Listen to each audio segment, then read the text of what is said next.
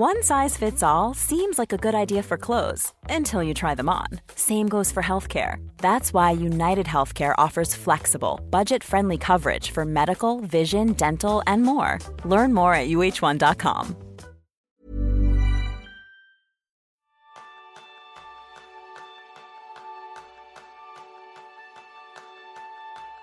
¿Estresada?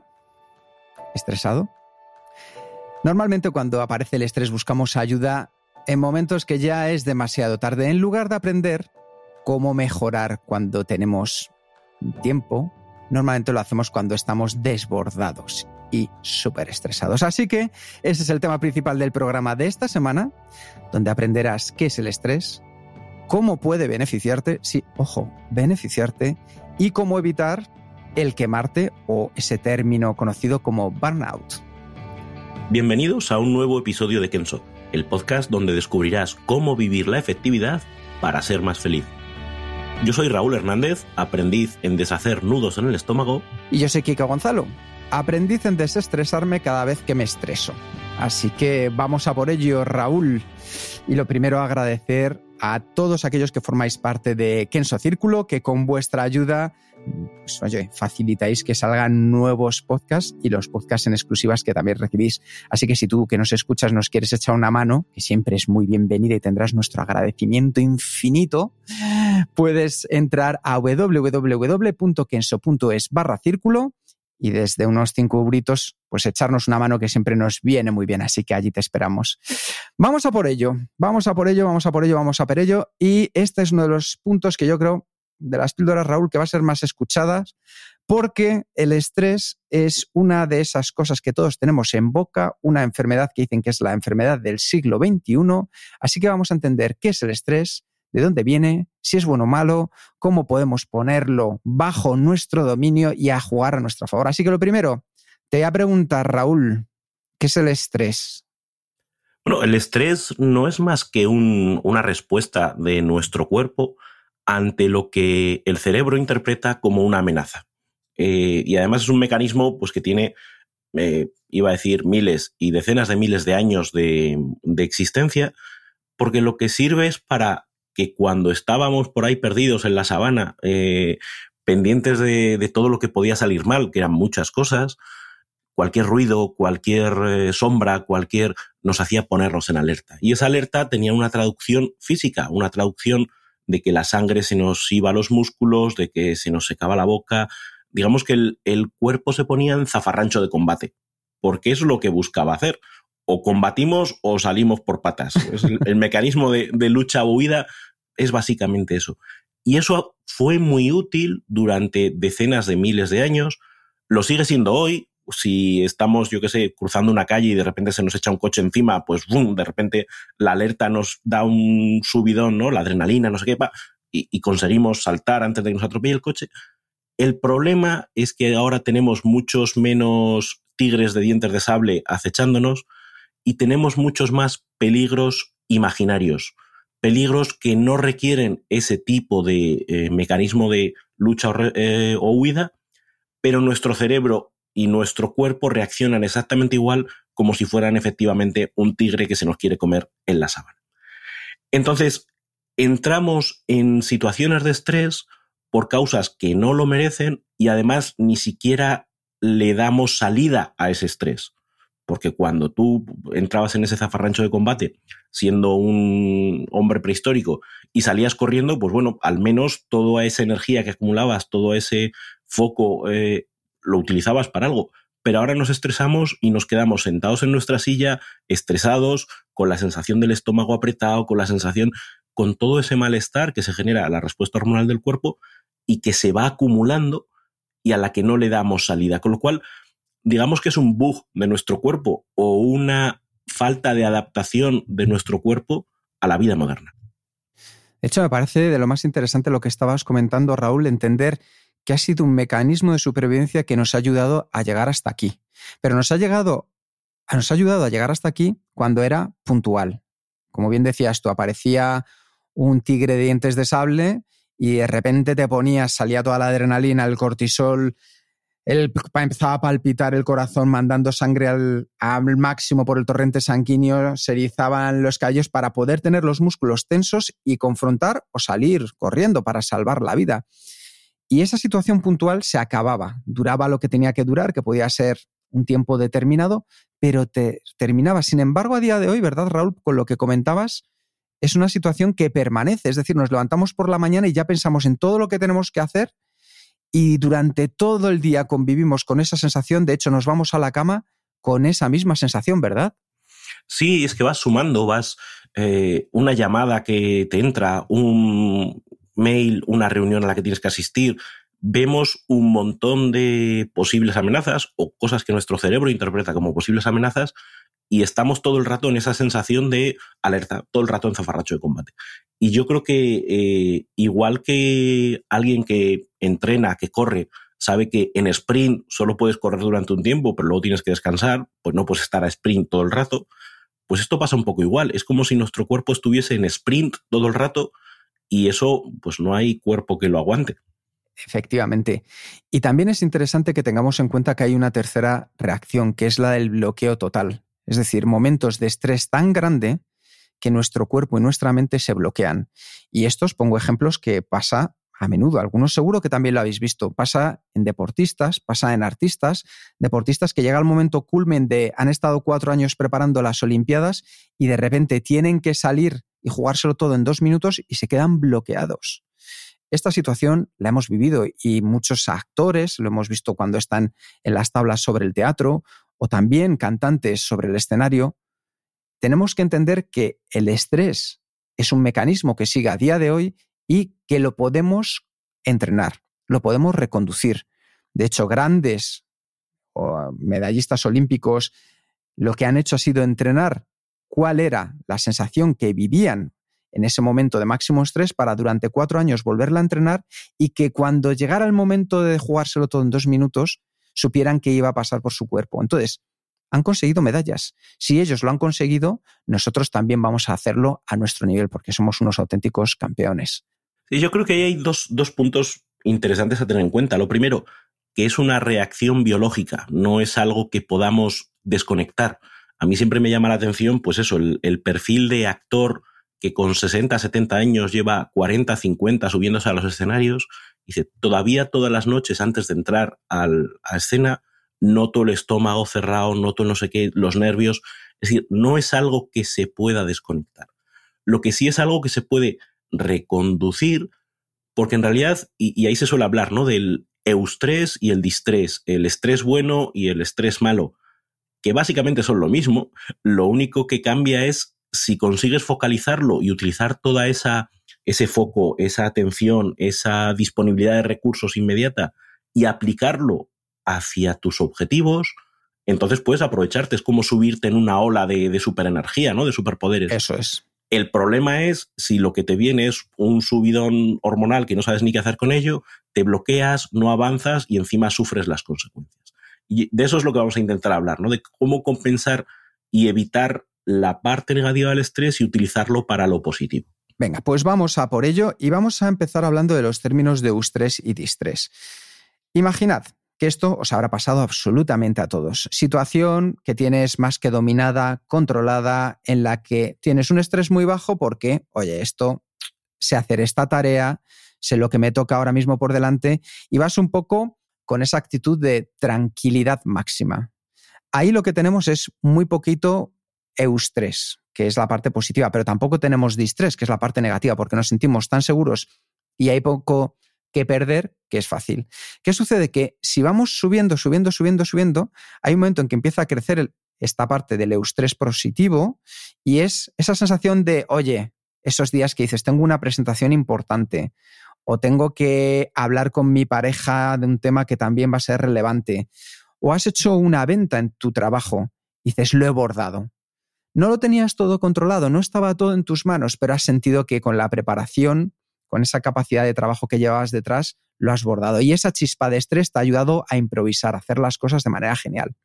Ese es el punto álgido, ese es el punto en el que nos tenemos que mantener esos días que dices, Buah, hoy haga lo que haga, me salgo.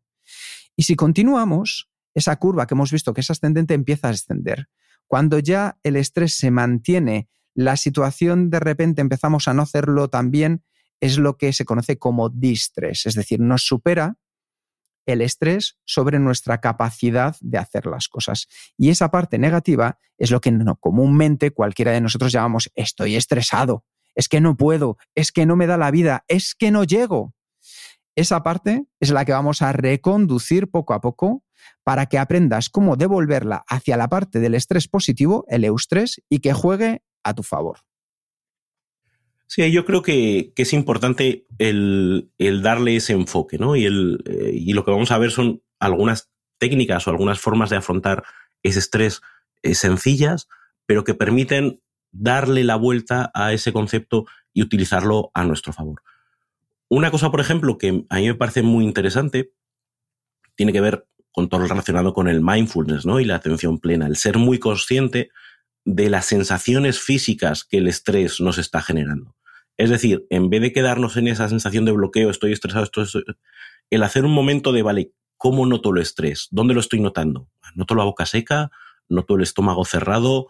¿Noto qué, estoy notando? ¿Noto la, la respiración acelerada? el prestar atención a esas eh, sensaciones físicas, por un lado, nos ayuda a acostumbrarnos, es como, vale, ya, está, ya están aquí las señales que me permiten identificar que estoy estresado. Te vas acostumbrando y cuando antes lo detectas, antes le pones la etiqueta y eres capaz de gestionarlo. Me encanta este punto que has comentado, Raúl, porque el estrés avisa. Otra cosa es que nosotros no queramos hacerlo caso, que nos hayamos acostumbrado tanto que pase desapercibido, pero el estrés nos va avisando, nos va dando señales poco a poco. Así que tengamos en cuenta una cosa, y es que un poco de estrés nos ayuda a aumentar nuestras habilidades a la hora de aprender o de ejercer lo que estemos haciendo. Pero el estrés crónico puede llegar a causar un fenómeno conocido como desesperanza aprendida, según el cual las personas nos abandonamos a la desesperanza y dejamos de utilizar el trabajo cerebral o de tratar de resolver los problemas.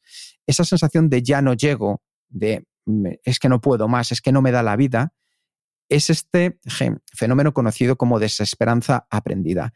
Y desde ahí lo que hacemos ya es buscar las razones para no salir de esa situación. ¿Por qué? Porque achacamos que todo ya viene de fuera, que hay muchas situaciones que son imposibles de reconducir y nos vamos a dar cuenta que sí lo podemos hacer. Durante los momentos de estrés, las personas experimentamos lo que se llama una respuesta de lucha o fuga, que es lo que ha estado explicando antes Raúl. Al final, el consecuente aumento de la presión arterial del pulso cardíaco es perjudicial a largo plazo. Es decir, no podemos mantenerlo de por vida. Tenemos que tener en cuenta que ese distrés mantenido de manera crónica empeora tu habilidad de trabajar, ya sea con los números, con el lenguaje, a la hora de expresarte, de comunicarte, perdemos los papeles. Y cuando padecemos estrés agudo, nos cuesta tanto aprender como concentrarnos, recordar o resolver problemas. Así que nosotros vamos a pegar un salto y vamos a ir directamente a cómo controlar el distrés. Raúl, ¿cuál sería el primer paso que podemos dar para controlar el distrés? Pues mira, yo creo que hay una parte interesante es eh, trabajar eso que llamamos la mentalidad de principiante. Esa capacidad de, de abordar los temas con curiosidad, con interés, con, abiertos a la novedad, no pensando que las cosas son una amenaza a nuestro status quo, sino más bien oportunidades para hacer las cosas. También podríamos hablar de la mentalidad de crecimiento. Es decir, no quedarnos con la sensación de, oye, yo ya sé lo que sé y todo lo que venga es una amenaza para lo que ya sé, sino qué oportunidades puede haber aquí, qué, qué cosas positivas puedo sacar de esta situación retadora. Digamos que ya es una forma de darle la vuelta a una situación para que en vez de verlo como una amenaza, eh, suena cliché, ¿no? Pero lo veamos como una oportunidad. Eso nos pone en otra, en otra forma de ver la situación y de afrontarla. Claro, porque la curiosidad es la llave del descubrimiento y es la llave que nos permite pensar que podemos hacer las cosas de una manera distinta. Nos da esa oportunidad de pensar que ese distrés lo podemos cambiar. A mí me encanta porque en los talleres Kenso abordamos en profundidad el control del estrés. De hecho, le dedicamos varias horas cuando estamos en las empresas y la gente sale con un plan de acción que utilizan y que siempre luego nos dicen, oye, esto me ha cambiado la vida.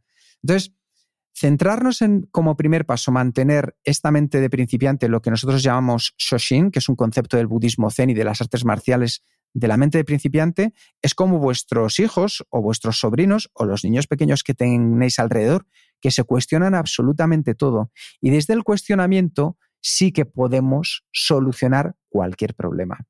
Entonces, ese es el primer paso, mente de principiante. Segundo, ir a los cinco sentidos. Realmente son pocas las veces en las que se tiene conciencia de lo maravilloso que es la función que nos aportan el olfato, el tacto, el gusto, la vista y el oído. Debemos de entender, como explicaba Raúl al principio, que aquel hombre primitivo los utilizaba al máximo para escuchar si se movían las ramas porque detrás estaba ese tigre, veía de lejos para ver si lo que era se acercaba era una manada de tigres o era una manada de ciervos que quería cazar, se apoyaba en el gusto para saber si algo era perjudicial, si era venenoso o no para él, el poder tocar, el poder oler, todo eso daba el poder suficiente para tener mayor control. Darse tiempo de volver a sentir cada uno como si fuera la primera vez es fundamental para reconectar con el cuerpo. Para ello te recomendamos ejercicios diarios que te ayuden a lograr esta reconexión. Escuchar y tocar, por ejemplo, objetos con los ojos cerrados. Eh, que dediques a mirar el paisaje sentado en un banco mientras vas caminando durante unos minutos. Probar sabores y olores nuevos. Déjate sorprender por la vida. Déjate aprovechar por esos maravillosos, maravillosos olfato que tienes, tacto que tienes, gusto, vista y oído. Te van a ayudar a poder sorprenderte y poco a poco también reconectar con tu cuerpo, con las emociones para identificar el estrés y mantenerle bajo control. Sí, y además hay un punto interesante que es que eh, cuando centramos nuestra atención en algo, y en este caso podemos hablar de nuestras sensaciones físicas, de nuestros sentidos, de alguna manera el pensamiento se desconecta.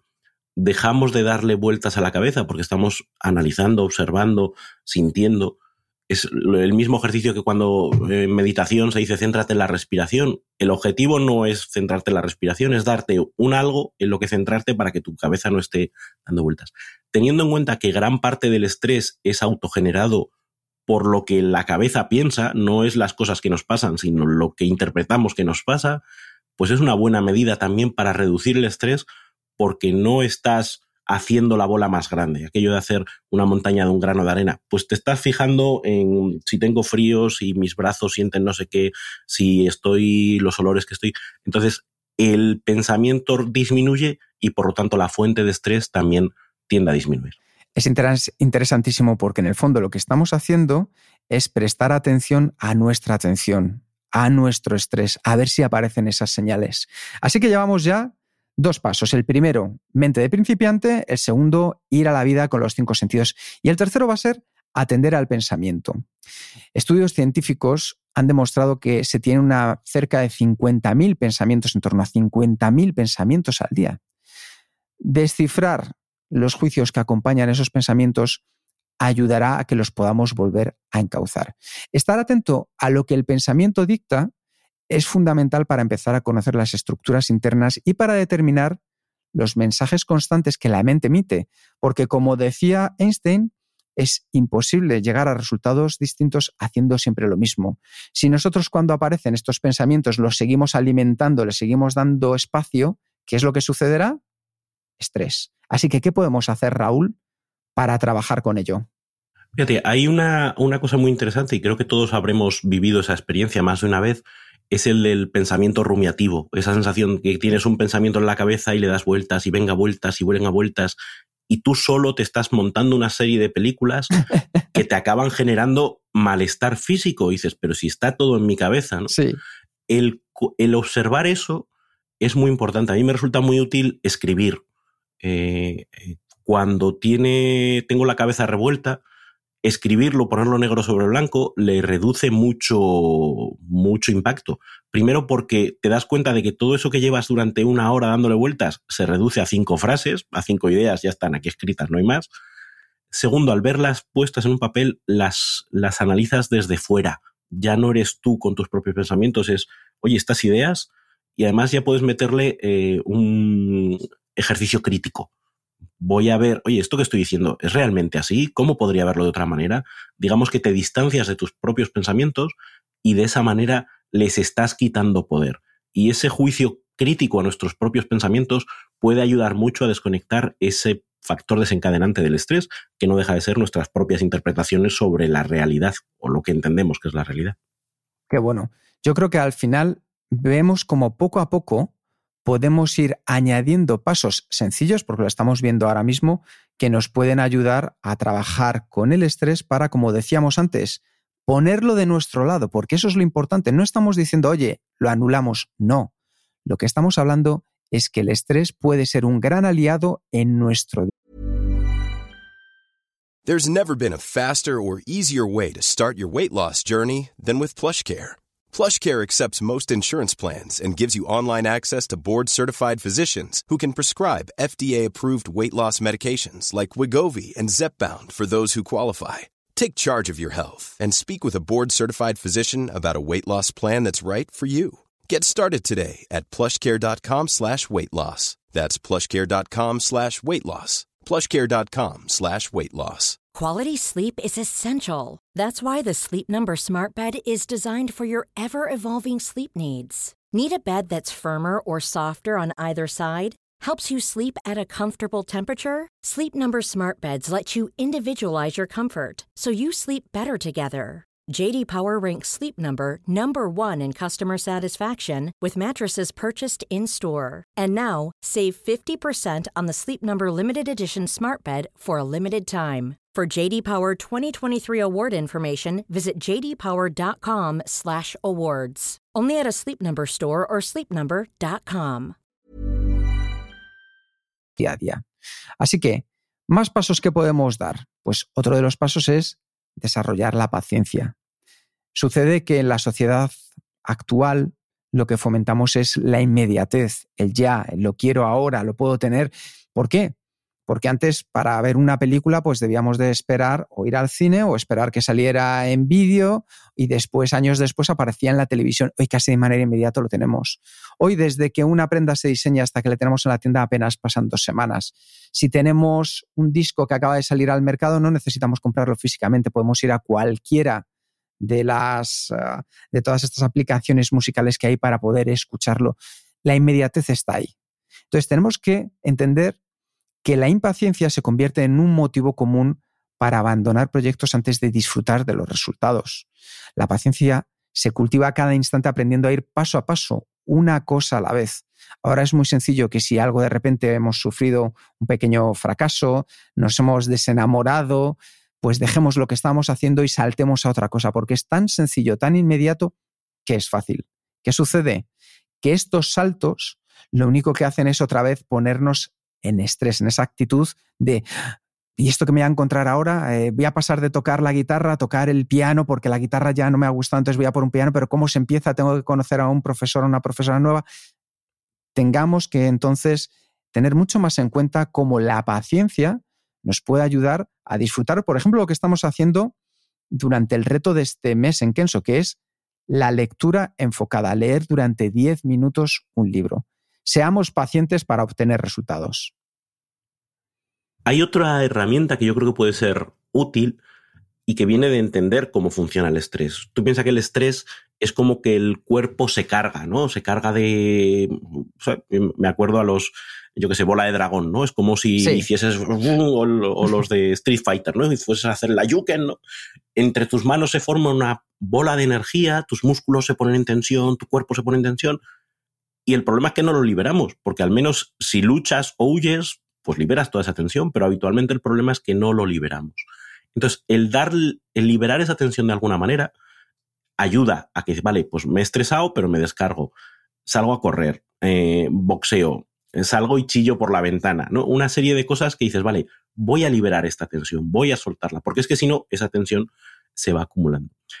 El jugar con, con nuestro cuerpo para dejar salir toda esa tensión es, eh, es interesante, igual que es interesante contrarrestar los efectos físicos del estrés eh, desde fuera. Por ejemplo, el estrés hace que se nos seque la boca, porque las glándulas salivares dejan de, de funcionar y porque están el cuerpo se está dedicando a otra cosa. Bueno, pues beber agua puede ser una forma de decirle a nuestro cuerpo, tranquilo, no pasa nada. Estamos eh, lanzando el mensaje de que tu boca está hidratada, no tienes que estar estresado.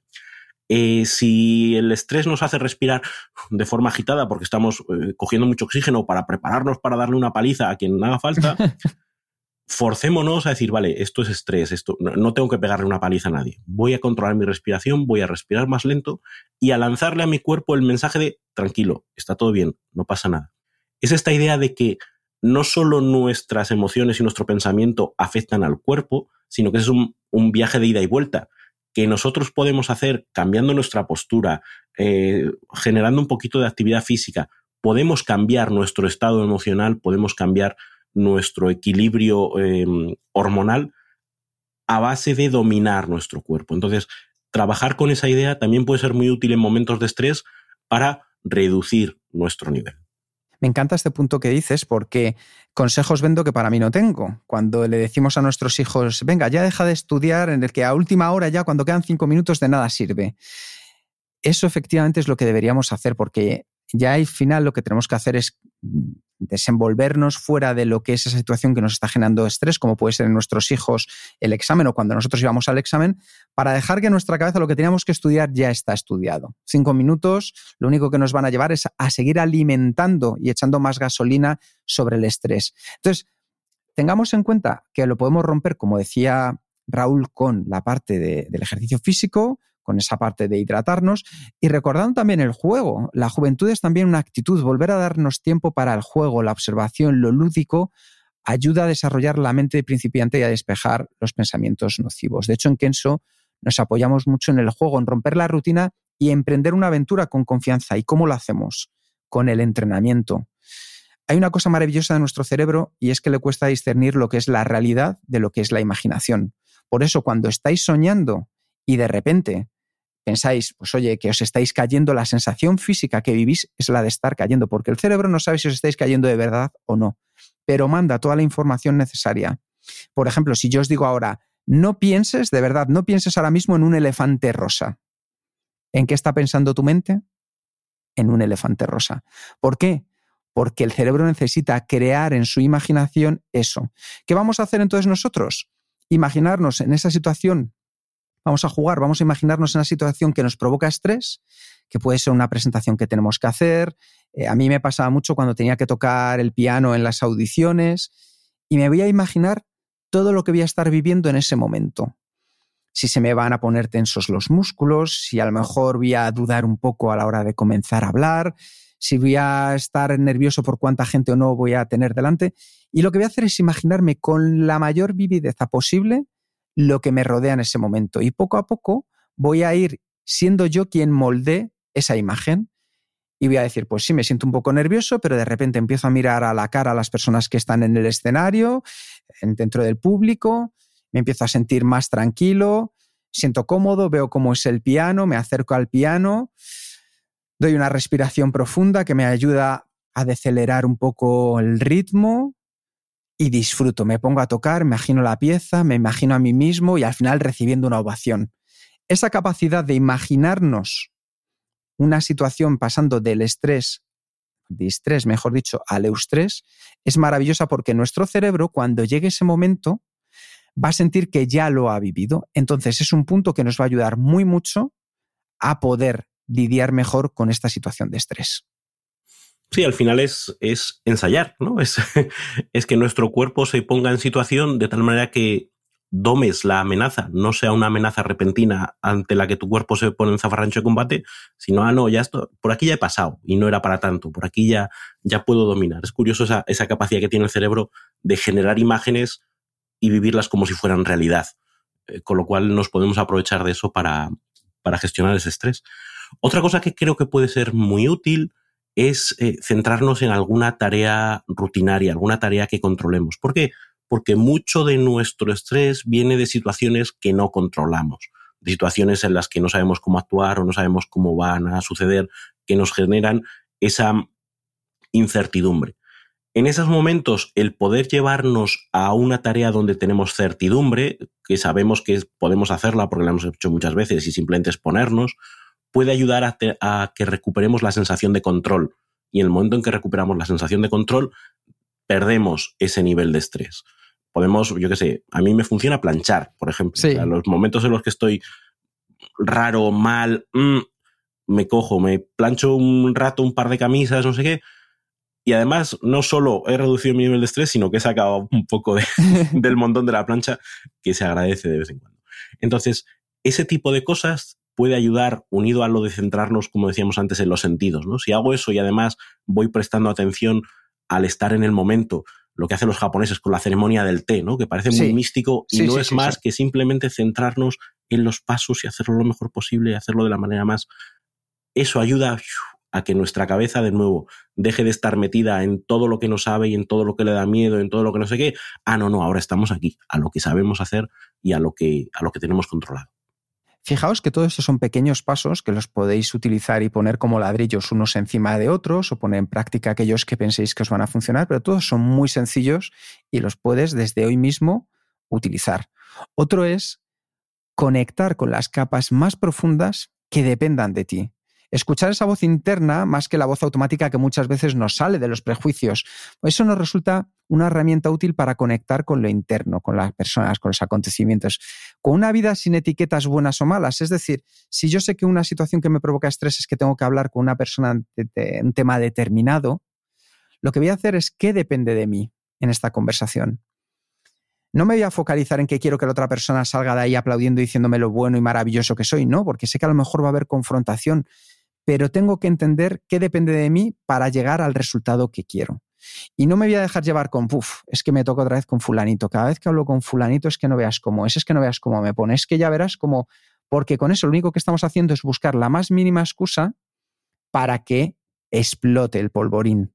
De la otra manera, lo que estamos buscando son aquellas razones que nos permitan llegar a un punto de encuentro, atender puentes y sobre todo a lo que nosotros queremos sacar. Entonces, centrémonos en lo que depende de nosotros más que de lo que depende de los demás en el caso del estrés. Sí, y lo mismo podemos hacer con respecto a las tareas que tenemos que hacer. A mí me gusta mucho la distinción entre preocuparse y ocuparse muchas veces en nuestro cerebro estamos preocupados imaginando posibles escenarios y qué pasa, lo que tú dices, sí, sí, fulanito me dice y entonces yo le diré y entonces sí, sí, sí, bum, bum, bum, bum, y nuestra cabeza se vuelve loca y dice, céntrate, ¿qué puedes hacer ahora? ¿Qué, qué está en tu mano, como bien decías? la, la, frase que se le atribuye a Mark Twain, ¿no? Dice, bueno, pues he vivido una larga, una vida larga y llena de problemas, la mayoría de los cuales nunca sucedieron, ¿no? eh, porque estamos en nuestra cabeza dibujando un montón de, cosas que luego no suceden. Con lo cual, cuando notemos que se nos está yendo la pinza y haciendo, como decía antes, esa montaña de un grano de arena, viene bien decir, vale, pero de todo esto, ¿qué puedo hacer yo? Tengo una presentación que me preocupa, que me inquieta. ¿Qué puedo hacer yo? Bueno, pues me puedo preparar la presentación, me puedo documentar, puedo llamar al organizador para que me diga eh, qué tipo de personas, cuál es el perfil del público, puedo mm, ensayar, puedo son todas cosas que entran dentro de nuestro ámbito de control, cosas que puedo ejecutar y lo que venga por fuera, lo que pueda suceder, olvídate, yo tengo que focalizar mi atención y mis energías en lo que sí puedo controlar. De tal manera que, de nuevo, estamos acallando a esa parte del cerebro que es la que nos mete en ansiedad, ¿no? en, en estrés autogenerado. Perfecto, yo creo que es uno de los mejores consejos que podemos poner en práctica. Ya para ir terminando, un par de ideas más aceptemos lo imperfecto. Es decir, aquí no estamos diciendo de nos vamos a quedar sin estrés de la noche a la mañana, no.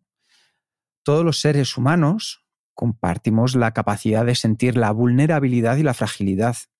Asumir que el dolor, los errores o la imperfección son parte indispensable de la existencia contribuye a transitar esos momentos con menor estrés, menor dolor físico, menor ansiedad mental. Y la clave para ello es la autocompasión. No estamos hablando de un término religioso en sí, sino es aceptar que nosotros somos imperfectos por naturaleza. Y esa imperfección es lo que nos hace también ser únicos, ser especiales y que desde ahí es desde donde podemos mejorar.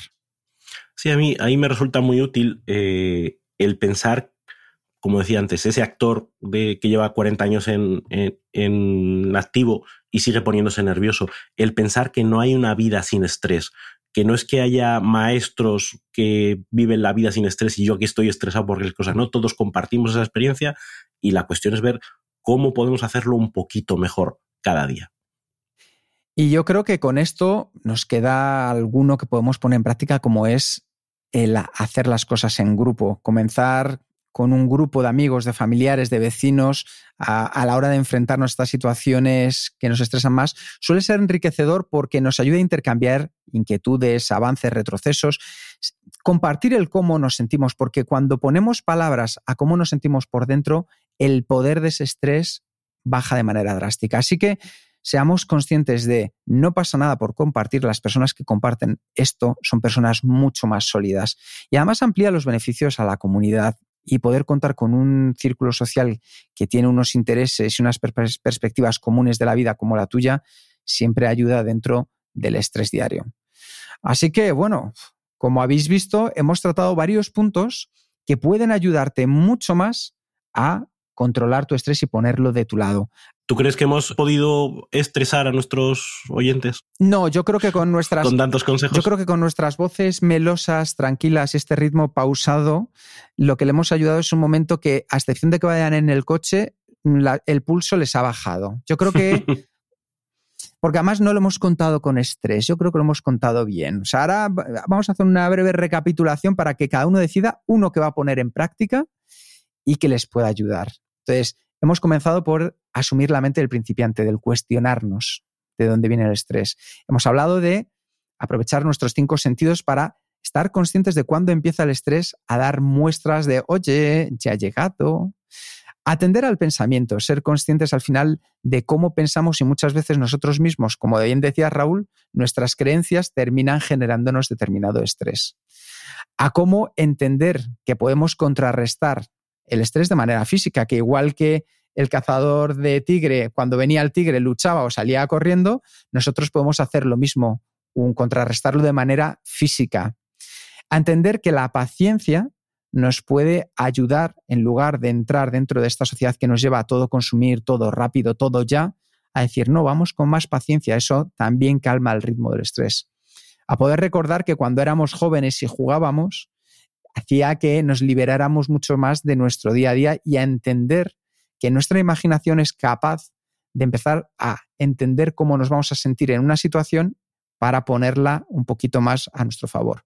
A concentrarnos en una rutina que nos ayude en los momentos de mayor estrés, como decías, en tu caso es planchar, en el mío es hacer, cocinar, o sea que vamos ahí los dos por el lado por el lado del hogar, a ocuparnos en vez de preocuparnos, a conectar con las capas más profundas que dependan de ti y aceptar lo imperfecto practicándolo en grupo. Así que yo espero que os haya podido ser de ayuda simplemente para dar un primer paso y reconquistar vuestro estrés y dejar de lado poco a poco ese distrés que está, que estalla en este mundo, que lo vendemos, que nos sobra, nos sobra demasiado, ¿verdad, Raúl? Demasiado. Y como se suele decir, ¿no? Es más fácil ponerse unas sandalias que intentar alfombrar el mundo. El mundo no va a dejar de ser estresante y no vamos a dejar de tener un montón de emails en nuestra bandeja de entrada y no vamos a tener eh, a dejar de tener noticias y un montón de cosas, pero tenemos que ser capaces de, por nuestro lado, ser capaces de gestionar todo ese estrés potencial que nos puede producir todas esas situaciones y llevarlo al terreno de lo manejable y de lo útil. Muchas gracias por escuchar el podcast de Kenso.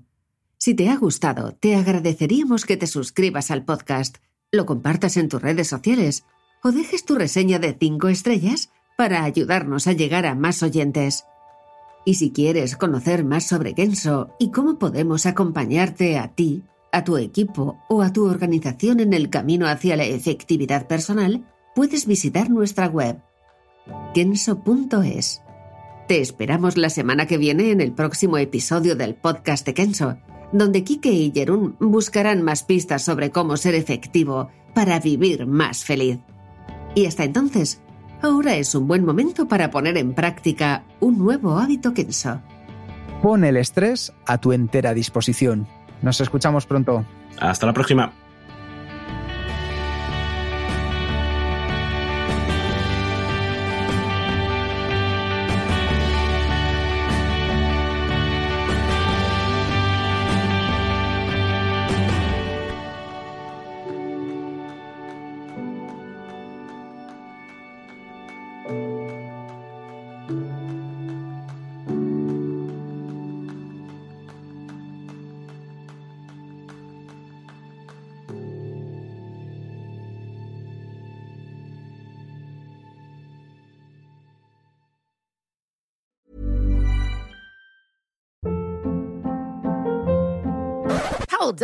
What was that? Boring. No flavor. That was as bad as those leftovers you ate all week. Kiki Palmer here, and it's time to say hello to something fresh and guilt-free. Hello Fresh. Jazz up dinner with pecan-crusted chicken or garlic butter shrimp scampi. Now that's music to my mouth. Hello Fresh. Let's get this dinner party started. Discover all the delicious possibilities at hellofresh.com.